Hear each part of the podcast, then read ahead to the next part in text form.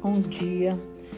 Segundo Samuel, capítulo 23, verso 10, está escrito que ele se levantou e feriu os filisteus até lhe cansar a mão e ficar pegada a espada. Naquele dia, o Senhor efetuou grande livramento e o povo voltou para onde Eleazar estava somente para tomar os despojos. Esse versículo ele faz parte das últimas palavras de Davi, nos quais ele nomina aqui os seus valentes a partir do verso 8. E me impressiona a capacidade de Davi de formar líderes. Quando ele fugia do rei Saul, Davi não foi atrás de formar um bando, chamar pessoas para fazer o seu time não, ele não estava buscando pessoas para se aliar a ele para lutar contra o rei.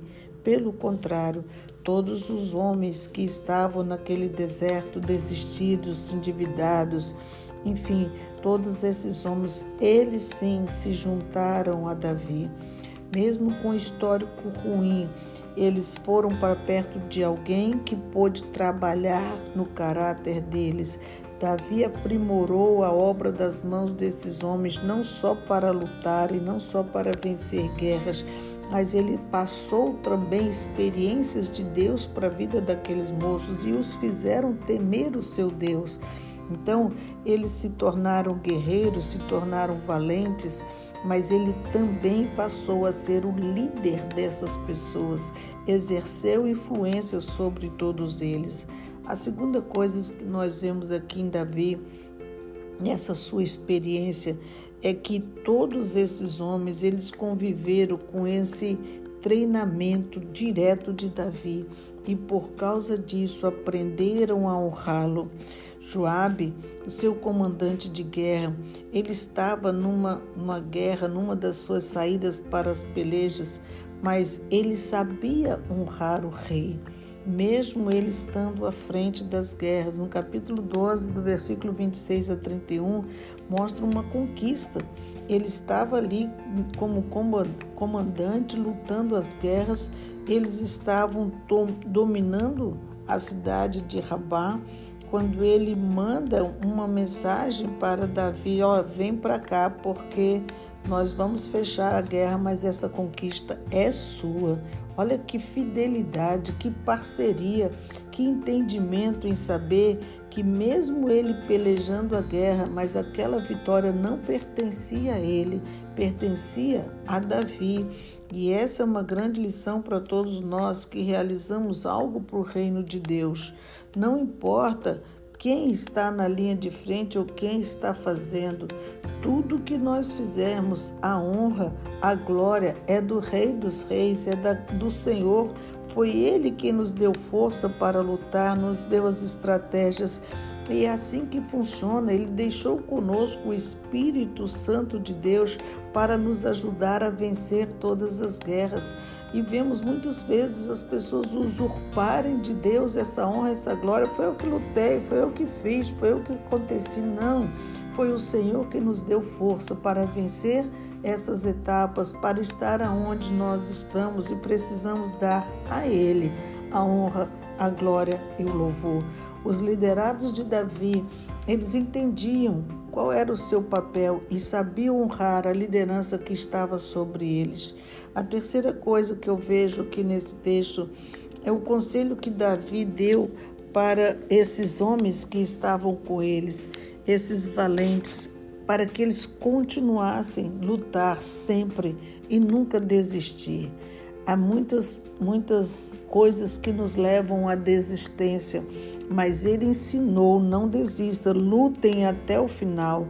E aqui está um grande exemplo nesse versículo 10 de Eleazar, um dos seus três principais guerreiros que andava com ele, lutava com ele e estava numa peleja aqui contra os filisteus, onde todo Israel tinha recuado nessa guerra em paz da mim e os, os israelitas tinham voltado, mas ele não voltou.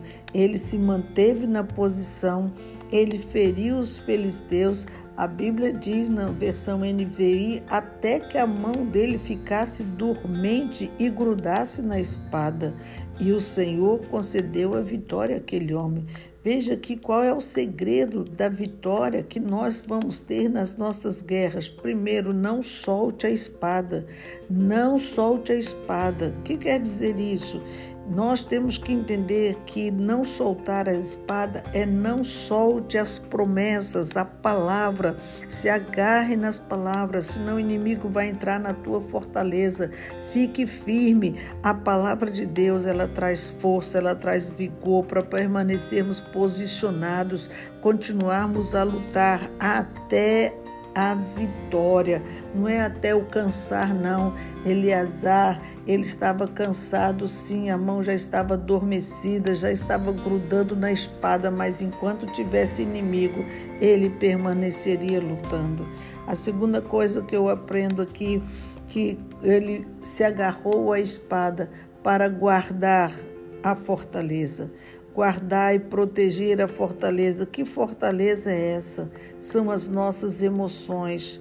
Elas precisam ser protegidas pela palavra de Deus. As circunstâncias, elas nos abalam, elas nos roubam e elas tentam todo o tempo essas circunstâncias nos fragilizar pela tristeza, pela desistência, pela impotência. Por isso precisamos desta palavra, dessa esperança espada para proteger as nossas emoções, não guardar, não de, perder de vista as promessas de Deus, mas sim guardá-las no nosso coração, porque são palavras de vida.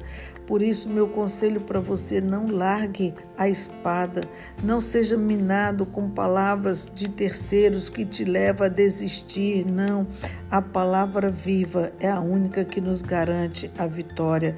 Não largue a espada. Foi o conselho de Eleazar, de Davi para Eleazar, e ele permaneceu mesmo sozinho lutando. Mesmo sozinho, Israel tinha recuado, mas ele não desistiu. Não desistiu. A espada grudou nas suas mãos, misturado com o suor, com o sangue, enfim. Mas ele, mesmo cansado, lutou até vencer. Era um guerreiro indesistível. Era um guerreiro que não estava preocupado quantas pessoas tinham com ele. Ele estava preocupado: eu vou fazer a vontade do meu rei. Essa precisa ser a nossa posição. O nosso rei nos deu uma ordem e precisamos honrá-lo, precisamos glorificar o nome do Senhor, dar a vitória que ele quer que tenhamos nessa terra, levando vidas para a sua presença. Lute, lute, Lute e lute. O que quero dizer com isso? Não perca de vista seus sonhos, não perca de vista as promessas de Deus, não perca de vista as suas conquistas. Precisamos lutar até que a vitória venha, para que o Senhor seja glorificado em nós e através de nós. Que o Senhor trabalhe no seu coração para que você se torne essa pessoa indesistível. Deus abençoe sua vida.